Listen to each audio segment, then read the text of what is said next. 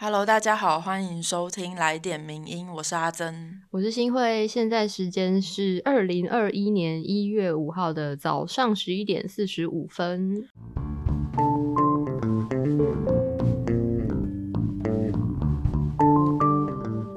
天我们一大早就录音了，想说新的一年可以有一些新的尝试，对，比较有朝气吗？吗？希望啦。对，那今天因为阿珍上礼拜感冒，然后对缺席了一周嘛，对，谢谢柏松代班，那你这周有好一点的吗？应该是有，我觉得应该快好了，大概八十七趴已经好了。好好，期待你早日康复。那上礼拜其实也有收到一些听友，就是说希望阿珍就是对保重身体，这样。谢谢大家的关心。嗯，希望新的一年我们都健康一点。因为之前有被反映说，我们开场都一直在讲我们过敏的事情，所以今天就不讲，就讲感冒。对 有比较好。好，希望各位听友的二零二一开始还算顺利。那我们的来点名音本周一样会为大家介绍一下这一周呢我们的名人堂的文章。首先第一篇要来谈的是罢免案又要来了。对，这篇文章是从思想坦克转载的，呃，作者叫做林伟峰，那标题叫做“罢韩之后，黄杰、王浩宇罢免案会过关吗对，因为其实，在去年底就有正式宣布，桃园市议员王浩宇以及高雄市议员黄杰的罢免案，确定会在今年的一月十六号还有二月六号来举行。那作者认为，这是去年六月罢韩之后的所谓报复性罢免开始陆陆续续登场。？”对，那我们先说结论。作者他觉得说，王浩宇比黄杰更有机会接近这个罢免的门槛，嗯，但他认为其实两个人的罢免案应该都不会通过。对，但为什么呢？其实要先看一下，就是台湾的选举历史上，去年高雄市长韩国瑜被算是首位被罢免的直辖市首长。那像立委啊、县市议员，则是还没有人成功被罢免过。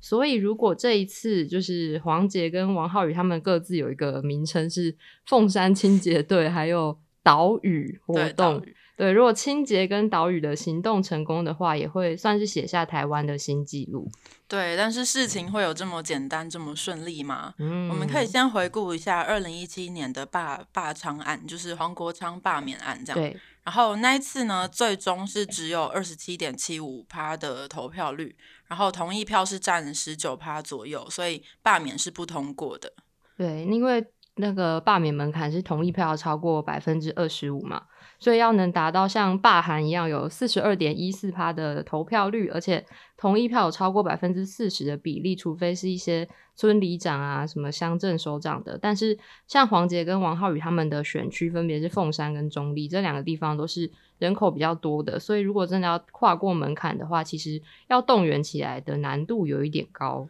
对，呃，一位政治学者也是之前我们有分享过他的文章的王洪恩教授，嗯，他去年也在思想坦克发表一篇文章。那他那篇文章里面的有一个数据的分析，发现说，呃，罢韩的同意票的催票率和二零二零大选总统蔡英文的催票率高度相关的。也就是说，出来罢免韩国瑜的几乎都是把总统票投给蔡英文的选民。所以这一篇文章，今天这篇文章的作者他想要引用这份论点，然后再加上王浩宇和黄杰的罢免案也都是在罢韩之后发起的，就是他想要用这样的论点来看一下这件事情会嗯如何分析跟解释。对，因为黄杰跟王浩宇都算是会被可能大众会觉得他们都算是反韩的明代，是所以作者就以这两个前提来推测说，如果真的要罢免他们的话，主要的罢免支持者应该会是二零二零总统大选投给韩国瑜的韩粉们。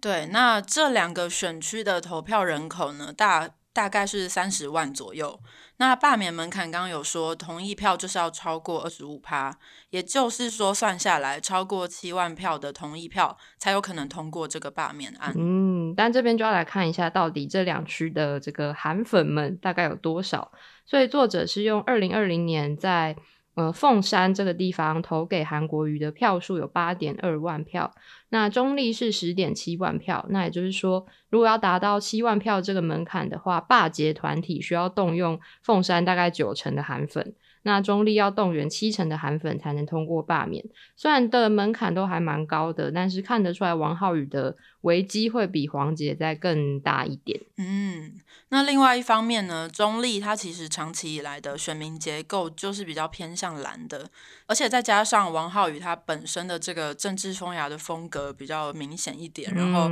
让反对他的阵营其实集结了蓝白黄的势力。那相较之下呢，罢免黄杰的团体反而是比较以素人为主的，所以后续的动员还有那个宣传力道应该也不会太强。而且黄杰他还有得到无党籍跟民进党立委的一些支持，而且他也跟民进党跟台湾激进都算是保持友好关系，也算是对黄杰比较有利的一个因素。对，所以结论而言呢，其实罢免黄杰应该是不太可能达成的。而且也让黄杰有更多的空间在罢免案里面去采取一些直球对决的论述，甚至可以为他的连任之路冲高声量。嗯，但王浩宇的话，虽然他是比黄杰更具争议，然后他所在的选区结构也对他比较不利，不过作者认为说百分之二十五的同意票门槛还是一个很难达到的目标。那在这两起罢免案结束之后呢，应该也能让这个。罢韩之后的这一波余余波能够告一个段落。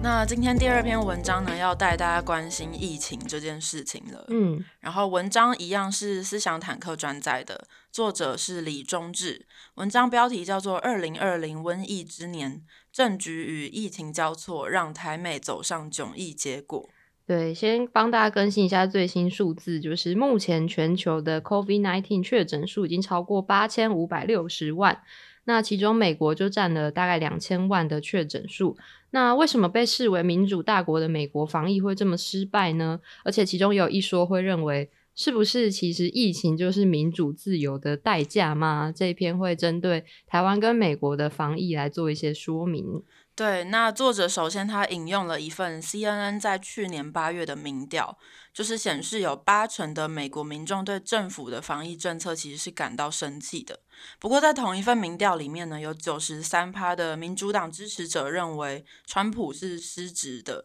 然后共和党支持者里面是只有三十三趴同意川普失职这个说法，所以这整个呢显示出了防疫党派化这件事情，也就是防疫问题的重点。嗯，这个防疫党派化我们稍后会再好好的解释。那现在跟大家介绍一下，其实美国不是一直以来都这么的没有防疫意识的。作者有去整理了一下，在两千年的时候，那时候是小布希刚执政。就有说过来自国家情报局的报告，当时的情报局长就有警告说，美国未来二十年可能会遇上的传染病危机。那小布希就有延续前总统克林顿时期的政策，他们都把防疫视为是国安问题等级的问题在重视，所以当时他们都做了一些政策，像是储备医药用品啊、疫苗、口罩、绷带等等，来因应未来随时可能爆发的这种传染病危机。对，那当年呢，小布希他强调了防疫有三个重要的基础。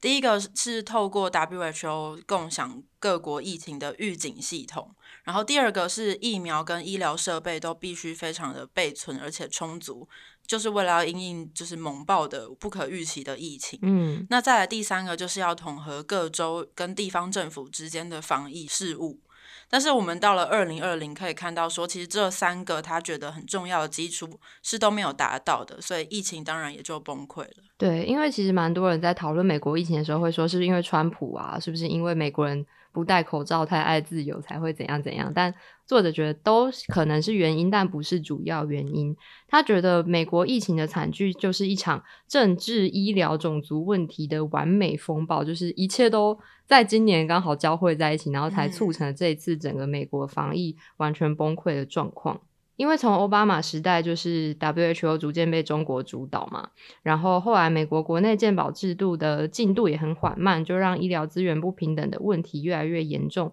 那更别说后来川普上台之后，就整个把奥巴马的政策就是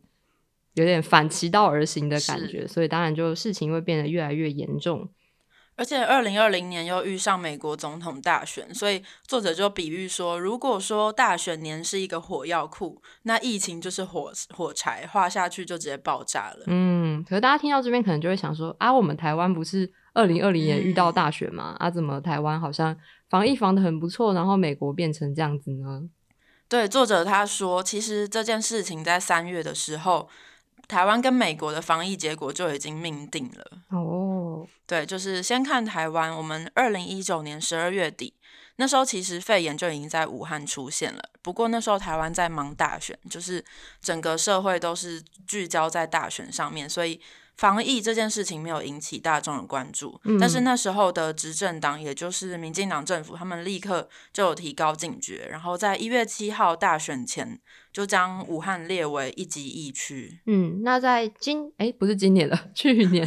去年一月十一号的时候选举结束，那大家也知道，因为蔡英文获得了八百一十七万史上最高票，所以可以算是取得了处理疫情的超高政治授权，所以后来陆续发动的一些相关措施，比如说派专员到武汉查访，将湖北旅游警示列为第二级，然后后来再成立疫情指挥中心，以及一些停发中国签证啊、撤侨、居家隔离、口罩国家队等等，都算是呃，在一个很强大的政治基础之下、支持基础之下，才能够顺利的推动。对，那同一时间呢，那时候的国民党他们在大选之后，其实那个政治能量就是消减的很多。嗯，然后他们当然还是有采取一些，譬如说指控执政党的措施的一些行动，但在当时大选后是引起不了什么共鸣的。嗯，就可能比较稳定，能够推行一些政策，不会说还要在那边呃互相的攻击啊，攻或是互相的为了选举而做一些行动。对起一些争议等等。但在那段黄金时间里面，美国人在做什么呢？就是像在二零一九年底的时候，美国其实是一个股市长红、平均所得创新高、失业率创新低，这整个显示说，川普总统的连任之路似乎是非常的十拿九稳。对，所以那时候呢，民主党他们就刻意在大选年的时候制造一些想要，比如说弹劾川普的行动，就连续了好几个月。嗯，但是在那一个同时呢，其实疫情就已经悄悄的登陆了。哇，好像有一种那个什么东西摸黑爬上大陆的对，感觉趁。大家不注意的时候，对，那其实在这个被弹劾的期间，川普也不是什么都没做，他也在一月的时候开始撤侨、关闭美中边界，然后从武汉返美必须要自我隔离十四天等等。但当时呢，就是对面的阵营拜登阵营就开始指控他筹外制造紧张，就像刚刚提到，就会开始制造一些争议，然后可能让社会陷入比较混乱的状态。对，那到了二月底弹劾的事情结束之后，媒体才开始把焦点放在疫情上面，但那时候其实有点为时已晚了，因为嗯欧洲的部分已经有点匮乏了。那美国呢？因为大选还没结束嘛，而且越来越接近大选，所以美国那时候其实还是继续在两党恶斗的，甚至连要不要戴口罩这件事情都是吵到选后，我们都还可以看见。是，那就像去年呢，台湾在可能每天收看疫情指挥中心每日疫情报告的时候，美国的 CDC 却在疫情爆发三个月内没有开过半次的记者会。那美国人比较信任的首席传染病专家佛奇，虽然他每天在电视上讲的话就是差不多，对然后可能偶尔跟川普唱唱反调，但大概就这样了。对，就是诶，不知道你是传染病专家还是是有点像 名嘴的感觉。是，那在四月过后到美国十一月选举结束，其实即使美国它是一个有最先进科技的国家，但是却显得防疫好像有点乏善可陈。是，所以作者觉得说，以他一个住在美国的人，这样长期看来，他觉得二零二零年是台湾人活在一个比美国还要幸福的国度。嗯然后那觉得他觉得那是台湾人努力的果实，也觉得台湾人应该给自己一个大大的赞。这样，哇，一个，因为这篇文章是二零二零结束之前发的，就有是一种回顾一下今年大家的努力，是但是感觉二零二一也是不能太松懈，对大家还是要继续的防疫，继续的关注消息。对，继续赞下去。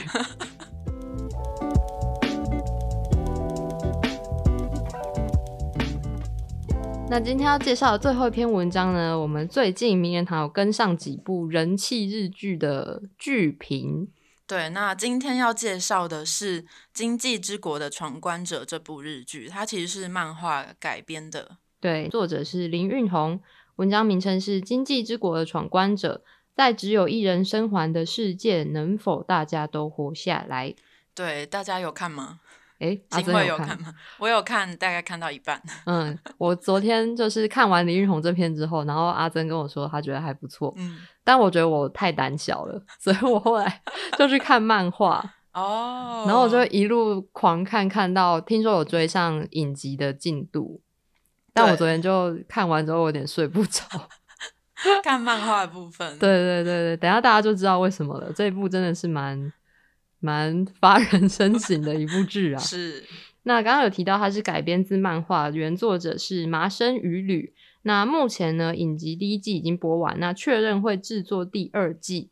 那这一部《经济之国的闯关者》的大概的简介是，主角这位有西良平，他被大学退学之后，变成一个家里蹲的青年，但在一次奇异的停电中，突然置身陌生的国度，就是经济之国。但他发现这个国家里面进行着一场要以性命去赌注的游戏，胜利者就可以得到待在那边的签证。那如果在里面输了，或是你的签证到期的话，就会有一道镭射光从天而降，把你的生命夺走。是。嗯，然后其实这种青年漫画呢，在死亡游戏类型的起源，其实是起源于大家可能很多人都有看过的大逃杀。嗯，它是日本作家高见广春在强烈批判升学主义的一个恐怖小说。对，是起起源于上个世纪左右就开始有很多这类型的作品出现。然后这些死亡游戏类型的作品，其实会有一个共同的设定，就是通常是一群青少年或一群人，他们就掉进一个异世界。那里面的规则通常会只有一个人可以逃脱，所以为了要生存，登场的角色们就必须要抛开人性，互相残杀。对，相信大家应该有看过蛮多相关的影视作品，例如说呃什么要听神明的话，对，哦，大逃杀这种的。对，那像这样子的死亡游戏呢，作者有指出说，这样的设定其实都对应到了现实中非常高度竞争的日本社会。嗯，因为在二战之后呢，日本经济虽然攀上了一个高峰，但也成为一个排外保守的社会。尤其是在一九九零年经济泡沫化那时候，就是很多成年人就失业啊，然后年轻人也找不到工作，就渐渐的形成了一个如果你不够努力，就会被冷酷的市场淘汰的社会氛围。嗯，那今天讲的这一部《经济之国》的主角和他的两个儿时朋友，就是这种显示了这种无法适应社会，然后被淘汰的败犬。嗯，或是台湾感觉会说是卤蛇，是，就什么没工作啊，或是学历不高、收入不高等等。那在这个作品名称呢，其实日语里面的汉字“经济”是有林中弥留的意思。那作者就认为，假如经济之国只是一场通向死亡的白日梦，那它真正的起源就是那个拼死也要胜过别人的日本社会。嗯。然后作者也觉得说，这种死亡游戏类型，它真正的一个谜团是显示了说，为什么我们的现代文明对于竞争这件事情是这么的执着。嗯，就是凡事都有无数的面向，但为什么这个世界的美好就是只允许你第一名或者是你是胜利者这些人才可以享用呢？那我们这些凡庸的人要怎么办？对啊，我们这些凡庸的人要怎怎么办？就会被那个射穿脑门，然后就就拜拜。对，但讲到这边，我其实想要跟听友分享一个，想分享一个我私人的兴趣。好，就是我是一个晋级的巨人的狂热粉丝，我跟阿珍对，我们都是欢迎大家就是留言取暖，或者是帮我们取暖一下。对，或是跟我们一起分享你对结局的预测。啊，但是就不知道大家如果听友有看过《晋级的巨人》的漫画或动画的话，他在某一段的剧情里面曾经有提到说，就是为什么人人生来一定要是特别的吗？就是他不能只是因为他诞生在这个世界上，他就已经很伟大了吗？这样子，对，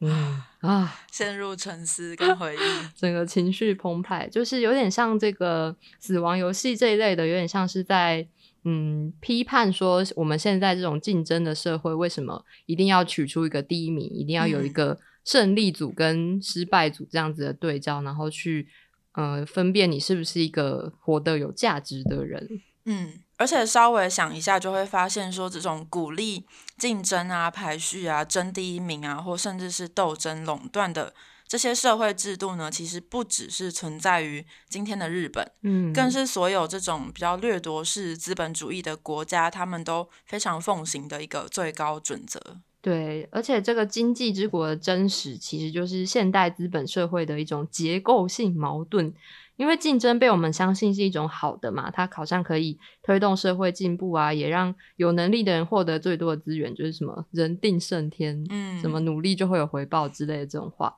但是这样一来的话，如果我们真的世界的规则就是像经济之国这样，那所有生活在这座城市里的陌生人，其实都是我们的敌人了吧？我的敌人，你的敌人，然后最后我们就是必须要互相残杀，到一个人都不剩，只剩一个人赢得这一场游戏为止。哇，好现实啊！嗯，对，然后其实经济之国它虽然是在日本社会，但它其实也是某种资本主义体制的冰冷暴力的一种预言。嗯，然后虽然主角他明明是一个认真起来就可以获胜的非常有天分或能力的人，嗯，但他在我们看到的剧情里面，他仍然是一个渴望着陪伴所有人一起在绝望的这种处境中生还的状况。对，就是可能他在一些游戏里面，他会希望可以尽量的，这应该没有剧透吧？应该没有吧？就希望他的 朋友也能够跟他一起活下来，嗯就或是会希望可以保护其他人。对，那所以作者在这边有一个结语，就是能够解答这种丛林法则到底是关爱和同理，还是算计跟逻辑呢？但是就不知道电视观众们在为了这个这这部剧栩栩如生的血腥特效感到非常兴奋的之余，是否也会同意这一位看似懦弱的年轻人这种想要保护同伴的心情呢？嗯，那你会嗯同意这位年轻人吗？我觉得，我觉得像主角这样的人，其实很真的要非常的无私跟圣母，才能达到他的这个境界欸。对，感觉这种作品也是可以让观众就是放到自己身上来想说，诶，如果我今天陷入这个处境，我会做出什么样的行为，或者是我会不做什么的行为。嗯，嗯我们刚刚事前讨论了一下，我们两个觉得我们都是那种，如果今天真的要我们互相残杀才能活下来，我应该是就会直接说算了，你杀了我吧，因为我也不想杀人，但是我也没有能力活下去的那种因。为要活下去，真的要非常用力，你要一直嗯逃，或者是一直行动。对，不知道听友们是属于哪一种呢？你会选择就是就 follow 你的人性，然后去求生，还是说会跟主角一样那么的想要努力保护更多的人，还是跟我们一样就是比较悲观这种。阿姨我不想努力了 之类的？对啊，不知道大家是选哪一个，但我自己觉得。这部剧或是漫画看完，其实真的会蛮想要反思一下自己的人生的。嗯，推荐给各位听友们。好的，那如果大家以后有想要看到我们分享更多，就是我们的影视或是影评类的文章，也可以跟我们说。对，希望我们能尽量跟到一些最近大家有在热议的一些作品。那今天的来点名就到这边，谢谢大家的收听，我是阿珍，我是新慧，大家拜拜。拜拜。谢谢你的收听，更多内容请上名人堂网站。